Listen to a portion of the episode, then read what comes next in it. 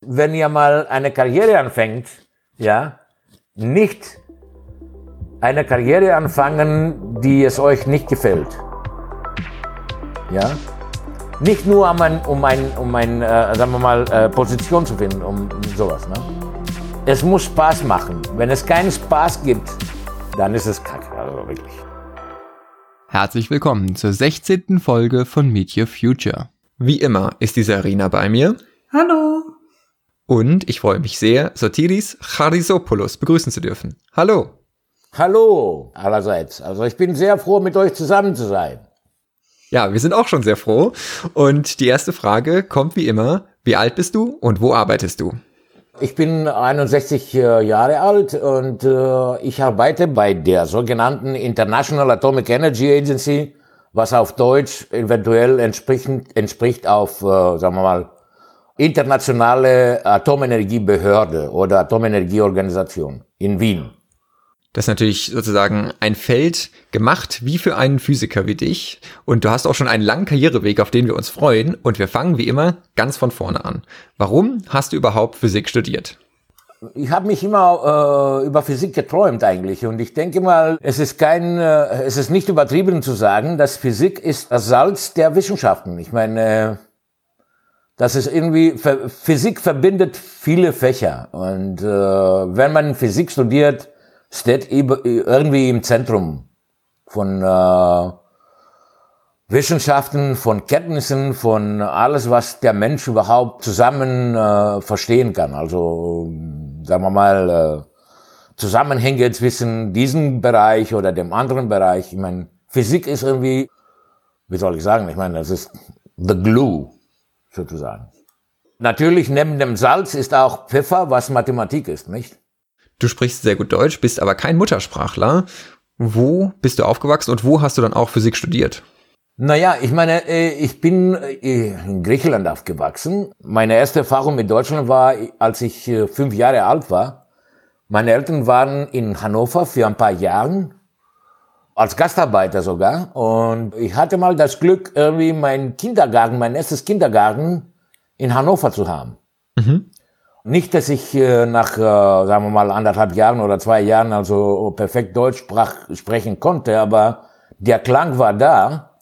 Mhm. Und als ich äh, nach meinem Grundstudium in Salonik in Griechenland nach Köln gegangen bin, um zu promovieren, also dieses dieses Gefühl, dieses Klang war sehr nützlich und ich konnte mal binnen 40 Tage meine Hochschulsprachprüfung, mein Gott, was das für ein Wort, äh, zu bestehen. Und die Tatsache, dass ich mal äh, kontinuierlich mit Kollegen nicht auf Englisch kommuniziert habe, aber oder oder gearbeitet habe, aber das war so, ein, so irgendwie äh, angenehm mit äh, diesen Leuten also auf äh, Deutsch zu sprechen hat mich sehr geholfen und äh, ich würde sagen, nach einem Jahr war für mich die deutsche Sprache fast Muttersprache. Und äh, ich muss gestehen, immer noch, wenn es um Physik geht, denke ich auch äh, auf Deutsch. Also irgendwie, äh, dieses Gefühl ist immer geblieben.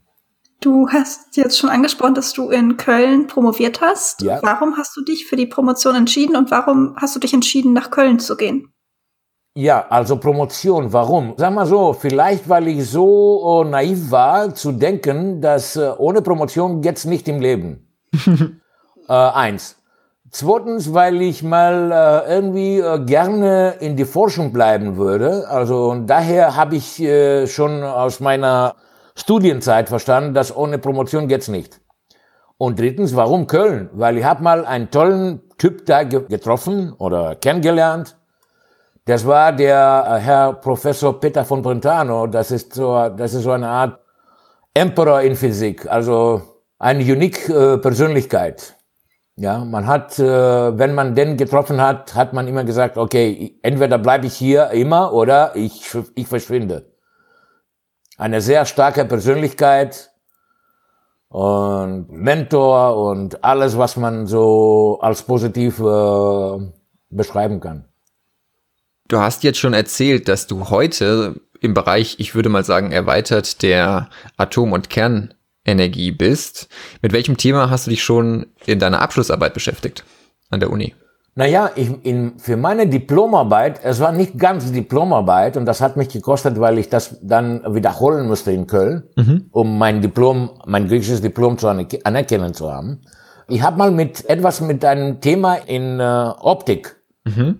Beschäftigt. Das war Piezo, oh, oh, was weiß ich, ich hab's vergessen mittlerweile.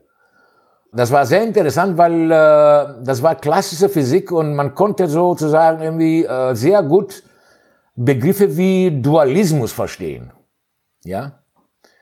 Aber für meine Doktorarbeit habe ich mich mit Messungen von äh, Lebensdauern von angeregten Kernzustände beschäftigt, um äh, Vorhersagen äh, von kollektiven Kernstrukturmodellen, zu, also die, diese Modelle zu checken im Prinzip. Mhm. Vorhersagen zu checken sozusagen. Und das war sehr interessant. Ich habe mich mit einer Methode, die heißt Planscher-Methode, beschäftigt Du hast auch schon so ein bisschen anklingen lassen. Was hast du in deiner Studien- und Promotionszeit außer dem Fachlichen noch an Fähigkeiten mitgenommen? Es ging nicht nur um Physik, es ging auch, wie man äh, miteinander ausgeht, also wie man kollaboriert, wie man äh, äh, Prioritäten setzt, mhm. was man von einem Experiment als äh, Resultat erkennt. Muss ich sagen, wenn man etwas gemessen hätte, ohne eine Nummer zu kriegen, das war immer noch ein Resultat. Mhm. Okay, also wie man sich kollaboriert, wie man kollaboriert, wie man äh, die Gruppe leitet, wie man Kollaborationen, internationale Kollabor Kollaborationen etabliert, wie man jüngere Kollegen äh, irgendwie hilft, ja. Und natürlich, man lernt auch, dass die Gruppe, wie sich weiter in der Zukunft zusammenarbeitet.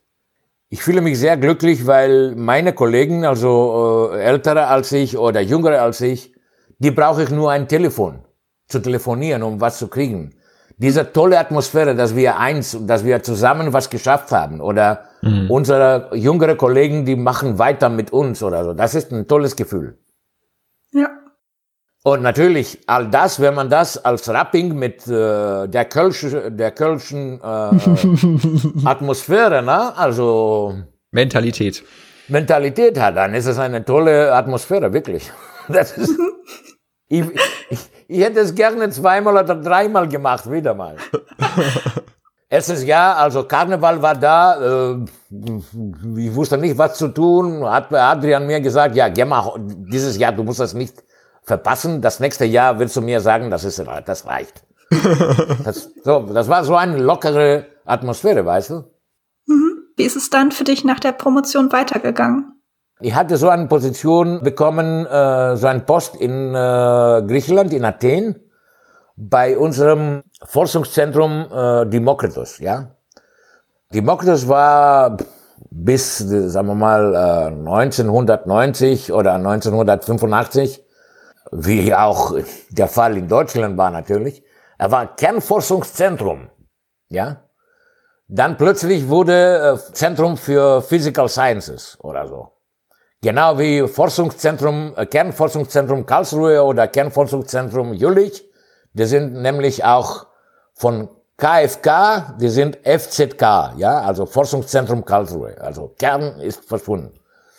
Ist egal. Ich hatte mal diese, diese Position da bekommen und da gab's und gibt's immer noch eine, ein, ein Beschleuniger bis 6 äh, Megavolt. Also das heißt 12 MV Protonen, ja. Und diese Energien, die sind ideal, wenn man nukleare Astrophysik machen möchte. Mhm. Und daher, äh, wenn man keine, sagen wir mal, in der Grundlageforschung gerne bleiben würde, dann hätte sowas sofort machen können. Und ich habe äh, Klaus, ich meine Professor Rolfs, nicht sofort kennengelernt in Deutschland, aber später.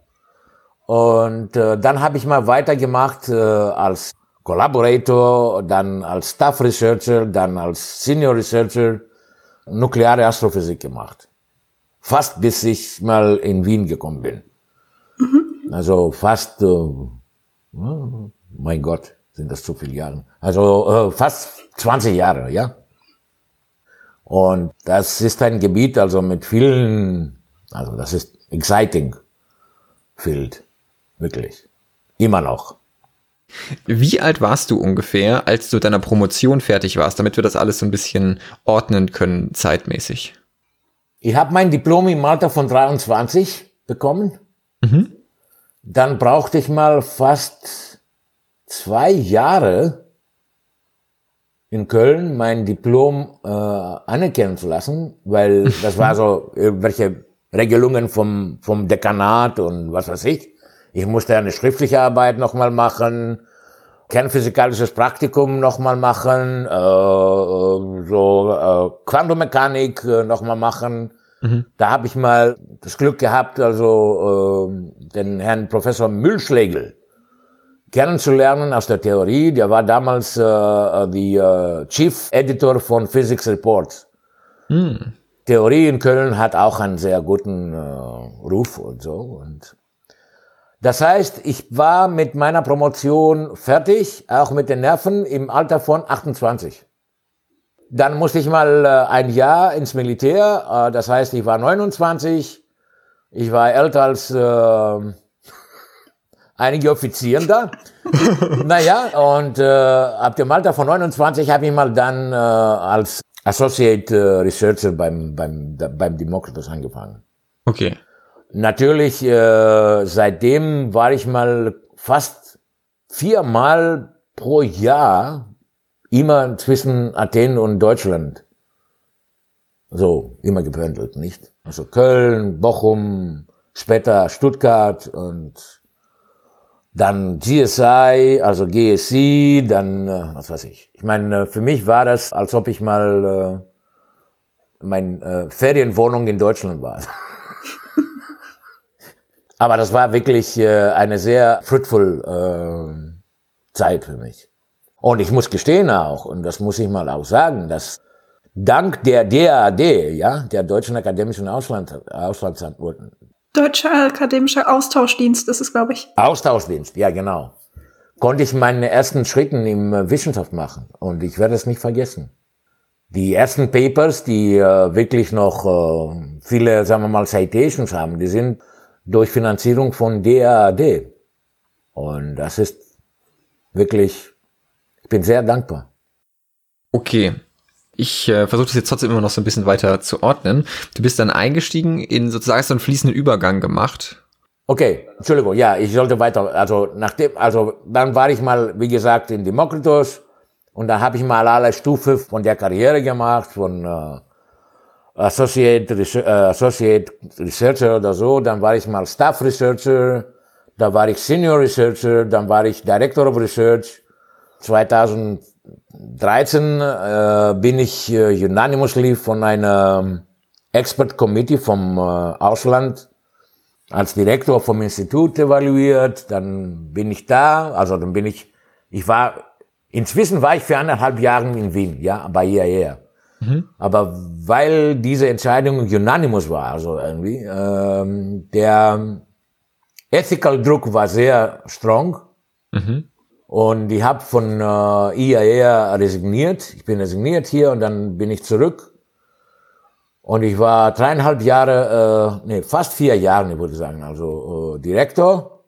Ähm, um das einfach nochmal zusammenzufassen, du hast dann erst zunächst eine Karriere in der Forschung gemacht, hast dort auch verschiedene Karrierestufen erklommen und hast dich jetzt dann nach über 20 Jahren entschieden, doch nochmal in die Wirtschaft zu wechseln. Ist das richtig?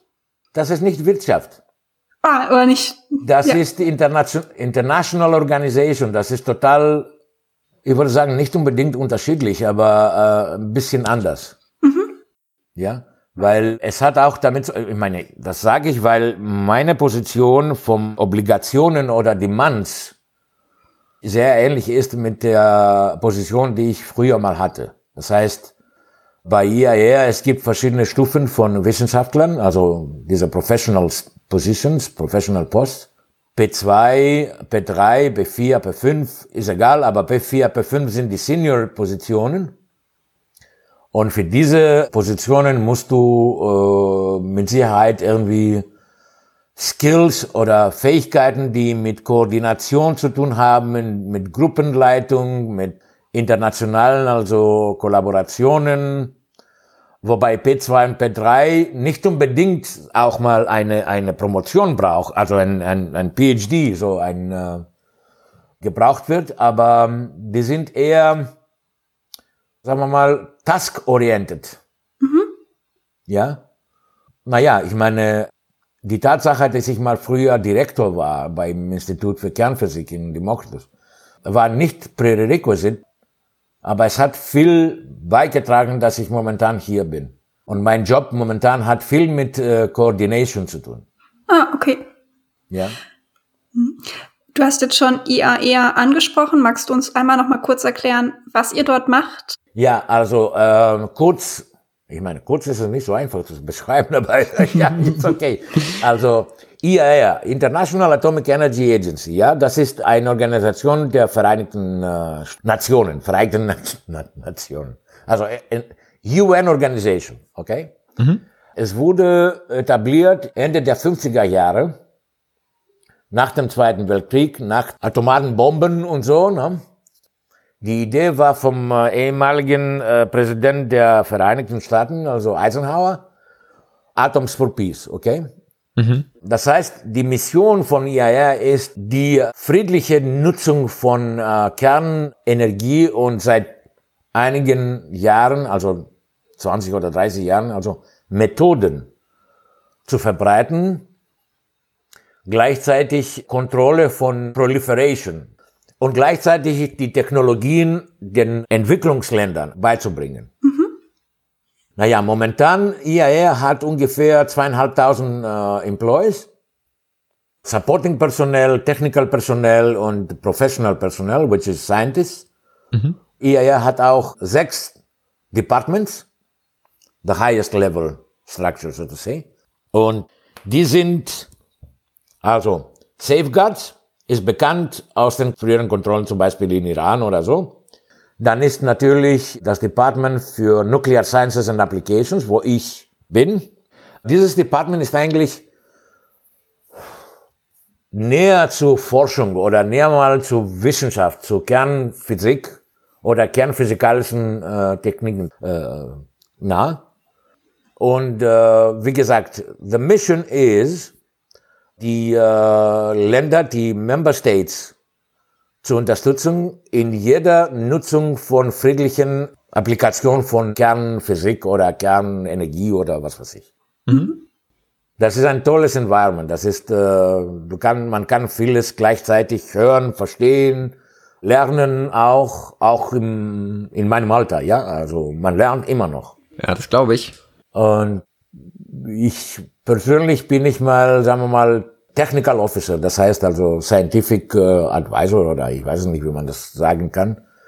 Mein letzter Task ist jetzt äh, ein Accelerator, äh, also ein Beschleunigerzentrum in äh, Botswana zu helfen zu etablieren, also mit meinen Kenntnissen, also wie man das äh, Setup oder wie man das weiter dann äh, irgendwie sustainable macht und so weiter und so fort. Mhm. Natürlich mein Ro mein, mein, meine Rolle ist auf der ganz technischen und scientific Ebene. Ja? Politische Entscheidungen sind auf anderen Ebenen also getroffen. Du sagst schon, politische Entscheidungen sind auf anderen Ebenen getroffen und das ganze Thema sozusagen Nutzung von Kernenergie ist ja nicht unumstritten. Hat denn die IAEA e irgendwelche Sustainable Goals? Und wenn sie die hat, welche sind es? Oh ja, äh, IAEA folgt die 17. Sustainable Goals von UN. Für alle Interessierten haben wir die 17 Sustainable Goals der UN in den Show Notes verlinkt. Darf ich mal ein Beispiel sagen? Mhm, ja, bitte. Gerne. Also, Leben unter Wasser. Was heißt das für IAEA? Für IAEA heißt das, dass wir mal Methoden entwickeln sollen oder Technologien unterstützen, die zum Beispiel Plastiks entfernen oder dieses Problem mit den Plastiks, den Mikroplastiks oder Nanoplastiks unter Wasser, diese Situation milder machen, ja, weil es hat sich bewiesen, dass Plastiks im, äh, sagen wir mal, in Dimensionen von Mikrometern oder Nanometern auch im Organismen von, sagen wir mal, Fischen oder so geschluckt werden. Und die kommen in unserem Plates, also unseren Tellern an. Und unserem Tellern, ja. Das ist ein Beispiel. Mhm. Ich arbeite nicht dran, aber ich kenne viele Kollegen, die sich mit Bestrahlungsmethoden mhm. versuchen, Polymers oder Plastiks aufzulösen, damit die mal fast verschwinden. Mhm. Oder die werden irgendwie mal von Organismen irgendwie dann nicht in solchen Mengen geschluckt. Mhm. Ja, das ist ein Beispiel. Ein Beispiel, Beispiel aus meiner Erfahrung, hochwertige Bildung. Mhm. Ja, oder Industrie, Innovation und Infrastruktur. Mhm. Oder bezahlbare und saubere Energie. In unserem Section, wir haben äh, ein äh, sehr starkes Programm über Fusion Energy. Mhm. Ja. Es gibt viele Aktivitäten, die äh, mit äh, Fusion Energy zu tun haben. ITER, jedes Jahr wird dieser, äh, dieser Fusion Conference organisiert, wo alle Leute zusammenkommen und darüber sprechen und so, ja. Es gibt ein starkes Programm. Meine Arbeit, wenn wir reden, dass äh, wir versuchen, äh, Beschleunigerzentren in verschiedenen Ländern zu etablieren, ist, weil äh, es ist so wichtig, weil wir glauben, dass Ionenbeschleuniger bieten eine sehr sensitiven äh, analytischen Methoden, zum Beispiel Lebensmittel zu analysieren, Schwermetalle im Wasser zu kriegen, äh, Analyse über Klima, Change zu machen und so weiter und so fort. Mhm. Das hilft sehr den Ländern, die, sagen wir mal, äh, ihre Wirtschaft verbessern wollen oder sagen wir mal das Potenzial, um äh, bessere Produkte zu machen, mhm. ja, zu verbessern. Ähm, du hast uns jetzt ja schon so ein bisschen die ja, Zielvorstellung von IAEA vorgestellt, IAEA selbst. Und wie genau sieht jetzt dein Arbeitsalltag aus? Also ist jetzt ziemlich, wie man das aus der Forschung kennt, oder gibt es da Unterschiede? Nee, der, der Alltag ist wie bei jedem, äh, sagen wir mal, äh, Uni oder, oder Forschungszentrum oder so. Nur ähm, das ist ein bisschen anders gescaled, ja. Es gibt viele Netzwerke zum Beispiel, ja. Es gibt Netzwerk über momentan laser-driven Neutron Sources. Und die Idee ist, dass wir mal zunächst ein, sagen wir mal, Nachschlagewerk produzieren, damit die Kenntnisse über diese Methoden und diesen Domain irgendwie, ja, verbreitet werden, damit es von vielen Leuten verstanden wird, was sind die Vorteile, wie macht man weiter, was gewinnt man mit dem, indem man äh, Beschleuniger mit der Hilfe von Lasers produziert oder was weiß ich. Mhm. Dann ist ein Netzwerk von Wissenschaftlern, die versuchen mit Beschleunigern Materialien zu analysieren, die bei diesem äh, ITER Walls, also die Wände vom ITER, diese werden mit verschiedenen Materialien gedeckt, ja. Aber wenn man so Plasma macht zum Beispiel, wie werden diese äh, Materialien irgendwie, wie verhalten sich? Wie schnell sind die mal zum Kotzen, also zum Wegwerfen oder so, ja, was man so, äh, worauf man vorsichtig sein soll, damit es weiterläuft. Also, das heißt, es gibt viele Netzwerke und äh, der Alltag sieht so aus, man kriegt viele äh, verschiedene Inputs, ein Senior Officer agiert wie ein Hub, ja. Information kommt und die muss weg, dann äh, muss man auch zum Beispiel Training-Workshops vorbereiten, ja Agendas und was für äh, Material so getot, also irgendwie äh, unterrichten soll oder so, ja. Man muss auch die besten Lecturers dafür finden. Dann hat man äh, diese Projekte, die aus dem technische Assistenzprojekte zu evaluieren hat, ja. Man kriegt zum Beispiel einen Vorschlag von einem Land über äh, etablieren dies oder das, ja. Mhm. Wenn das in deinem äh, Gebiet ist, dann musst du mal das Vorsicht lesen technisch evaluieren, ob das äh, technisch stimmt oder ob etwas äh, noch dazu berücksichtigt werden soll und so weiter und so fort. Mhm. Ja. Und es gibt natürlich Tagen, wo man äh, der Load ein bisschen, äh, sagen wir mal, besser ist, aber man hat immer viel zu über vieles zu diskutieren, mit vielen Leuten zu kommunizieren und so weiter. Mhm. Ja, man wird nie langweilig. Das heißt, wenn ich sozusagen mir das anhöre, im Grunde sitzt du in vielen Meetings und versuchst immer neue Projekte zu koordinieren und zu organisieren. Ja, primarily, also hauptsächlich. Es gibt natürlich viele andere Sachen, die nicht unbedingt als Headlines kommen, ja, also Zum Beispiel, meine letzte Erfahrung war, äh, es war eine äh, Webinar mit Leuten aus Afrika, mit äh, Kollegen aus Afrika, die Beschleuniger operieren, ja. Es gab die Diskussion, was das, was diese Labors für Probleme haben. Wo, wo, wo sind die alltäglichen Probleme zu, zu sehen? Ja, ist das nur Funding? Ist es Technical Skills? Ist Koordination notwendig?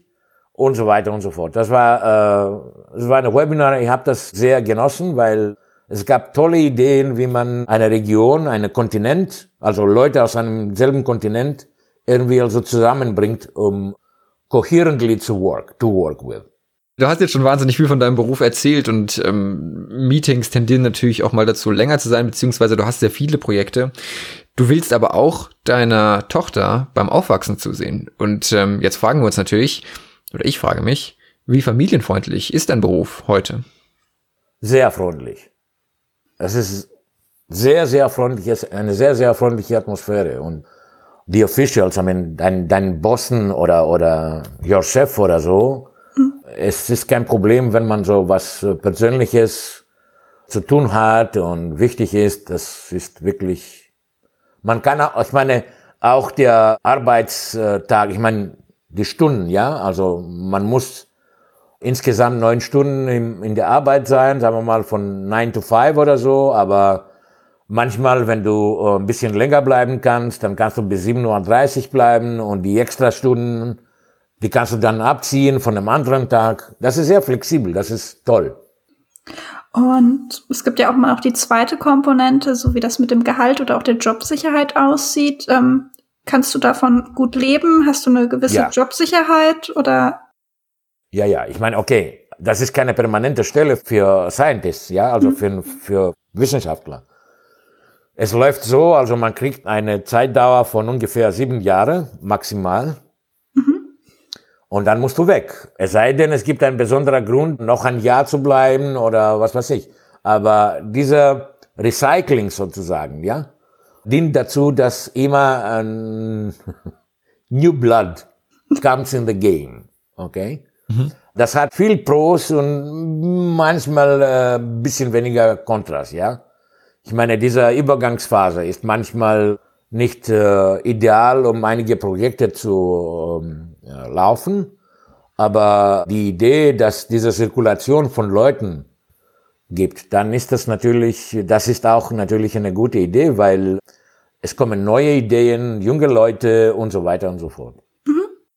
Naja, ob ihr mich fragt jetzt, was ich mal nach sieben Jahren mache, das weiß ich noch nicht. Alles gut. Aber du erzählst jetzt immer sozusagen von deiner wissenschaftlichen Stelle und da drängt sich mir die Frage auf, ist denn eine Promotion notwendig, um deine Stelle auszufüllen? Also braucht man für deine Stelle eine Promotion?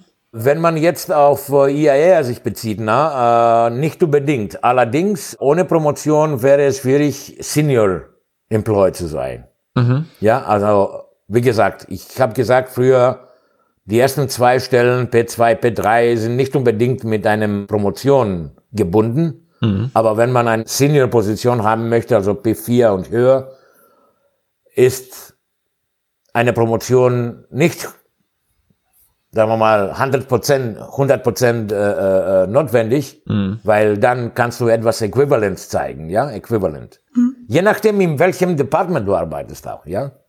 Ja, natürlich. Ich wurde vorschlagen, es ist gut, dass man eine Promotion hat, wenn man auf äh, IAR, nach IAR denkt, nicht? Mhm. Nicht unbedingt, aber es wäre ein starkes Plus. Und wenn ich jetzt meinen Master machen würde und schon Lust habe zu promovieren, aber schon auch weiß, dass ich zur IAEA möchte, wäre es dann auch eine Möglichkeit, dass ich bei der IAEA promoviere? IAEA ist keine äh, Universität. Ja? Das heißt, du kannst keine Promotion bei IAEA machen. Allerdings IAEA hat Maßnahmen, zum Beispiel diese Sandwich äh, Fellowships for PhDs. Okay? Mhm. Man wird vorgeschlagen von einem Member State, von einer Organisation, sagen wir mal von, äh, nee, ich schätze nicht von Deutschland, aber jedenfalls von, von einem äh, Land. Du wirst vorgeschlagen, also um ein äh, Thema äh, für deine Promotion, für deine Doktorarbeit zu bearbeiten. Und wenn es Laboren gibt in Wien, da kannst du hier kommen. Zum Beispiel, IAEA hat ein äh, riesiges Campus in Cybersdorf, das ist 40 Kilometer außerhalb von Wien. Da gibt's viele Labors, ne? State-of-the-art-Labors natürlich. Wenn da äh, ein Topic findest, dass man, äh, dass du mal, worüber, worüber du mal interessiert bist, ne? Mhm. Und man wird von seinem Land vorgeschlagen, dann gibt's die Möglichkeit, dort oder bei einem anderen kollaborierenden Institut in einem anderen Land eine Arbeit zu machen, ja, also so eine Doktorarbeit. Es gibt viele Möglichkeiten, aber wenn man die Frage so stellt, kann man bei IAEA promovieren? Nicht direkt. Okay, verstehe. Und gerne, wenn jemand gibt von den äh, Leuten, die uns hören werden, also ich bitte gerne kontaktieren Sie mich. Alles klar, das ist ein sehr liebes Angebot, das geben wir weiter. Genau, ähm, vielleicht, wenn wir schon dabei sind, so Tipps zu verteilen oder auch Angebote zu machen, haben wir noch so eine ganz klassische Frage. Wenn du vor deinem Start ins Arbeitsleben gewusst hättest, wo du heute bist an deiner Position, hättest du im Studium dir nochmal Zeit genommen, gewisse Fähigkeiten auszuarbeiten? Und wenn ja, welche wären das gewesen? Naja, ich meine, unabhängig von meinem jetzigen Position, ja, wenn man denkt, dass unsere Gesellschaft also so rasch jeden Tag ändert. Ich würde sagen, also Kollegen, die Physik studieren, es wäre sehr nützlich oder sagen wir mal assistive, also unterstützend, Kenntnisse zum Beispiel in äh, Project Management zu haben. Mhm. Also das Ideale wäre zum Beispiel ein MBA zu haben, ja. Mhm. Das wäre eine äh, tolle, sagen wir mal, Kombination. Oder nicht unbedingt Top IT-Kenntnisse, also Computerkenntnisse zu haben, aber einen guten Einblick in diesem Bereich zu haben. Ja, das wäre auch sehr interessant oder sehr behilflich. Und wenn man auch, naja, das ist, das klingt ein bisschen verrückt, aber wenn man auch so ehrgeizig ist, später so eine Leading-Position zu haben, mit Leuten zu tun haben, da würde ich mal vorschlagen, unser Kollegen aus der Physik, es gibt in manchen Universitäten so tolle Kurse über Rhetorik. Mhm. Mhm. Das habe ich gemacht. Ich habe das leider nur für vier Monate machen können und das hat mich toll geholfen, wie man sich sein Denken, sein Ausdruck betont, was man so den anderen Leuten irgendwie äh, als Message schicken kann. Das lernt man viel in der Rhetorik. Mhm. Ja, auch wenn wo der Ton irgendwie also höher sein soll oder so. Ich meine, das ist, das klingt wahrscheinlich sehr out of the box, aber ich würde es vorschlagen. Okay. Wenn du jetzt, du hast jetzt schon wahnsinnig äh, konkrete Tipps gegeben, die man sozusagen noch an Skills, die man sich aneignen kann. Hast du denn noch einen allgemeinen Tipp für Studieninteressierte, für Physik oder Physikstudierende oder auch Berufseinsteigerinnen? Physik, wie gesagt, das ist ein tolles, ein toller Fach. Wirklich was ich Kollegen, die jetzt mal Physik studieren, empfehlen würde, allgemein, ist nicht nur, sagen wir mal, wissenschaftlich zu denken. Ja, Physik hat viele Aspekte. Das ist, ist die Formel, ist die Definition, ist Beobachtung, ist was weiß ich. Aber gleichzeitig Physik entwickelt sich von Sachen, die nicht unbedingt mathematisch formuliert sind, nicht? Als Physiker muss man irgendwie einen breiten Horizont haben, von, sagen wir mal, von Theologie bis zum äh, äh Engineering.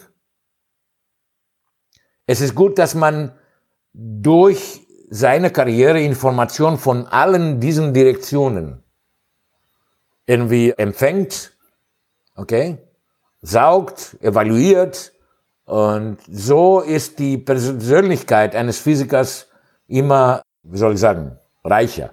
Mhm. Es, ist, es ist sehr wichtig, dass Physiker sozusagen die Fähigkeit haben, über alles zu reden. Das ist sehr wichtig in unserer Gesellschaft. Mhm. Okay, jetzt noch unsere Abschlussfrage. Ich glaube, wir kennen deine Antwort schon, aber ich stelle sie trotzdem. Würdest du wieder Physik studieren? Na, natürlich. Sehr gut. Aber natürlich. Naja, ich muss gestehen, ich, ich war zwischen Physik und, äh, wie ist das Wort auf, äh, auf Deutsch? Civil, Engin Civil Engineering. Bauingenieur. Okay. Äh, das zweite war, war, weil ich als Kleinkind gerne also so, so mit, äh, sagen wir mal, mit Mud und so Steine gespielt habe. Ich habe viele, sagen wir mal, Gebäude gebaut und so. Das war, sagen wir mal, äh, die Kindheit. Mhm. Aber dann kam Physik, ja, also. Glücklicherweise, ich, ich, ich, ich wurde kein äh, Bauingenieur. Wir freuen uns, dass du Physik studiert hast, denn das hat uns die Möglichkeit gegeben, dich zu interviewen. Und wir danken dir vielmals für dieses spannende Interview, die vielen Tipps, die du uns mitgegeben hast. Und wir wünschen dir natürlich weiterhin alles Gute bei der IAEA. E Danke sehr. Und äh, wenn ihr mir erlaubt, ich kann euch mal additional Material, also für IAEA e und andere Sachen schicken. Vielleicht im äh, Website können die mal als äh, Okay, extra Material, so Bonus sozusagen. Alles klar.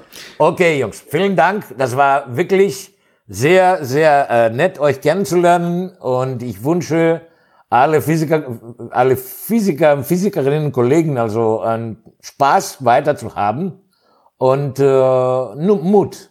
Also wirklich. Und wenn ihr mal eine Karriere anfängt, ja, nicht eine Karriere anfangen, die es euch nicht gefällt. Ja? Nicht nur um ein, um ein, um ein äh, sagen wir mal, äh, Position zu finden, um, um sowas. Ne? Es muss Spaß machen. Wenn es keinen Spaß gibt, dann ist es kacke, also wirklich. das ist ein sehr schönes Abschlusswort. Ja, ja. ja. Schönen Abend noch. Tschüss. Danke, Danke gleichfalls. Das war die 16. Folge unseres Podcasts Meet Your Future.